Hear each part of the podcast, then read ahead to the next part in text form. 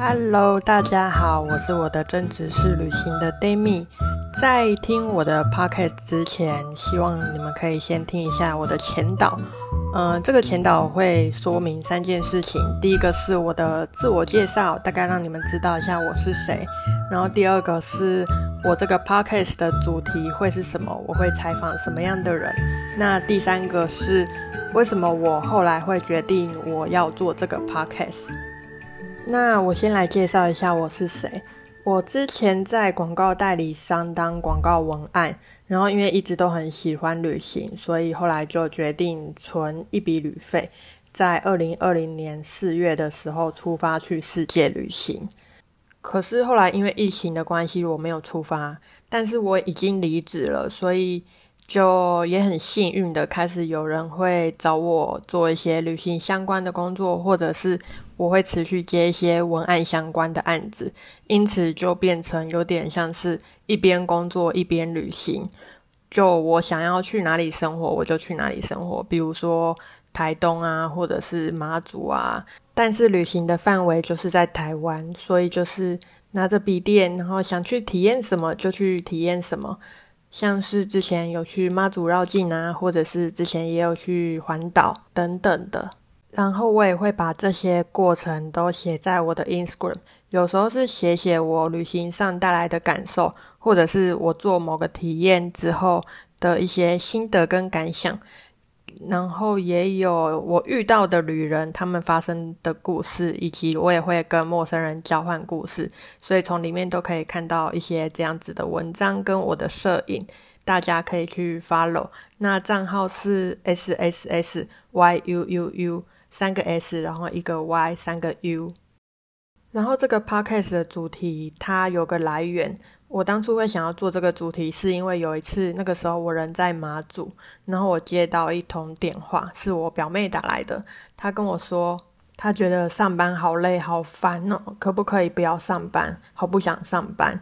但是她没有看过有人不用上班也可以好好活着或是正常生活的人。那当时他讲这一句话的时候，就带给我一些启发跟灵感，因为。他没有看过，可是我身边很多这样子的人，他们是跳脱出体制外，然后过着一般人没有去想象过的生活。比如说，我当时在马祖的室友，他四十几岁，可是他终其一生都在世界走跳，有时候在印度生活，然后有时候在荷兰啊。然后靠着打工为生啊，或者是哪里有工作他就去做啊，就一直这样子过到现在。或者是我也有一位朋友，他很喜欢做音乐，那也很喜欢旅行，所以他就在台湾搭便车环岛，然后用音乐交换住宿，就这样子一直旅行，旅行到最后出了一张专辑。他们都没有。过所谓正常上班或是朝九晚五的生活，而他们的生活形态也都是大部分的人没有想过的。我希望可以透过自己身边的一些资源，带给大家一些启发，让生活在体制内的我们去发现，说其实很多事情只是我们没有想过、没有看过。一旦你看到了之后，你就会发现，嗯，一一个人的生活模式不会只有一种。不会只有上班啊、下班，然后赚钱啊、花钱，它可以是有很多各式各样的方式的。那再来第三个是想分享说，为什么我最后会决定说，哦，我要做这个 podcast。其实两年前我就想要做 podcast 了，只是那个时候我朋友就跟我说，做 podcast 需要器材，然后需要买麦克风，你需要花一笔钱。加上我那个时候不是 podcast 的听众，我就会觉得，如果我做 podcast，我不是听众，我也不知道大家会想要从中获得什么，因此我就很快的打消念头。一直到最近有了这个灵感，然后再加上我有一阵子体悟到一件事情，就是我从以前到现在所追求的目标，好像都。追求到了之后，好像并没有自己想象中的那么开心跟快乐。我就去思考说，诶，为什么会这样？然后后来我发现，我以前追求的一些目标，那个都是看结果，或者是结果结终点制的。嗯，举个例子来说，比如说，好，假设我今天想要当一个广告文案，所以我可能花了两三年的时间去努力。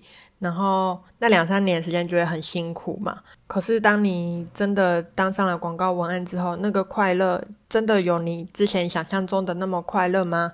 或者是有些人想要当作家，他也是一直拼命的想要写出一些很好的东西。可是他在写的过程不一定是开心的，他只是想要获得最后当上作家的那个成就感。但是通常这样子的话，当上都。那个快乐都只是很短暂的，但是真正很长久的是你在努力的那个过程。所以我后来就会发现，其实我们在追求的东西，过程比结果还要重要好多。就因为过程是花我们真正比较多时间的，而结果只是那一瞬间，也有点像是灵魂急转弯的那个主角，他一直想要进入那个乐团，结果他进入乐团之后才发现。得到之后，并不如自己想象中的快乐，因此我们在体验中的过程才是对我们而言更重要的。所以我就会希望自己接下来想要做的事情是去看重那个过程。那过程我会开心吗？而不是那个结果。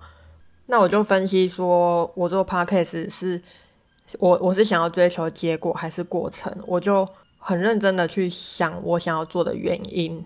那原因有四个，而这四个都跟结果比较没有相关。不是说我要追求多少听众啊，或者是我要让自己的 podcast 变很红啊，而是在这个过程中，我想要去享受四件事情。第一件事情是对人的好奇心。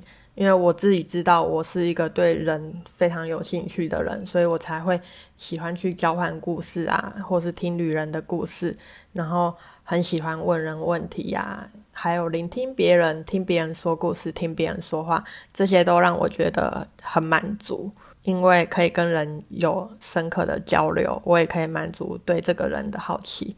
像之前可能我认识一些新朋友。可是每次因为时间的关系，我就会觉得聊不够，那我就可以透过 podcast 去访问我好奇他的一些问题，透过这个机会来让我更深度的了解一个人，我就会觉得蛮开心的。然后第二件事是我很喜欢聊天，我很喜欢跟人有深度连接的感觉，所以 podcast 就是一个很好的聊天机会嘛。我就可以好好的跟这个人进行互动跟交流，这个也会让我觉得很很开心。然后第三个是我自己想要训练我自己的表达能力，因为以前在做广告的时候，因为要提案，所以就会被迫的去让自己的逻辑更清晰啊，或者是口齿更伶俐啊等等的。但是后来。呃，自己接案之后，这种机会就比较少，我就发现自己表达能力好像会退步。那我希望自己的这个东西可以继续好好的维持，因为我觉得能够好好的告诉别人我想要表达的事情是一件还蛮重要的事。加上我觉得我自己是呃比较会聆听大过于表达的人，那我希望可以透过这个方式。补足自己这一块，虽然我在访问别人，可能也都是我在听呐，但是偶尔还是可以有一些对话。第四个是我希望可以透过这个 podcast 看看能不能嗯帮助到一些人，因为很多人其实都。很厌倦上班，然后也不知道自己为什么这样子每天过日复一日，到底在干嘛？那如果他们可以听到更多可能性、更多不一样的生活方式的话，也许他们就会觉得这一切都是办得到的。加上。呃，很多人就是因为没没去做，不是因为他们不去做，而是因为他们没有想过，没有想到说，哎，居然有这样子的生活形态，所以看能不能让更多人更勇敢的走出自己真正想要属于自己更适合自己的生活，而不是活在教育告诉你你应该要买房买车，然后好好的存钱退休。就是这些都是社会告诉我们应该做的，可是其实我们每个人都会有更适合自己的样子跟心态。那如果大家能够看到更多可能性的话，我相信每个人都会变得更勇敢吧。嗯嗯嗯。所以以上就是我在第一集之前想要跟大家分享的。谢谢你听到这边，去听我的第一集吧。先这样，拜拜。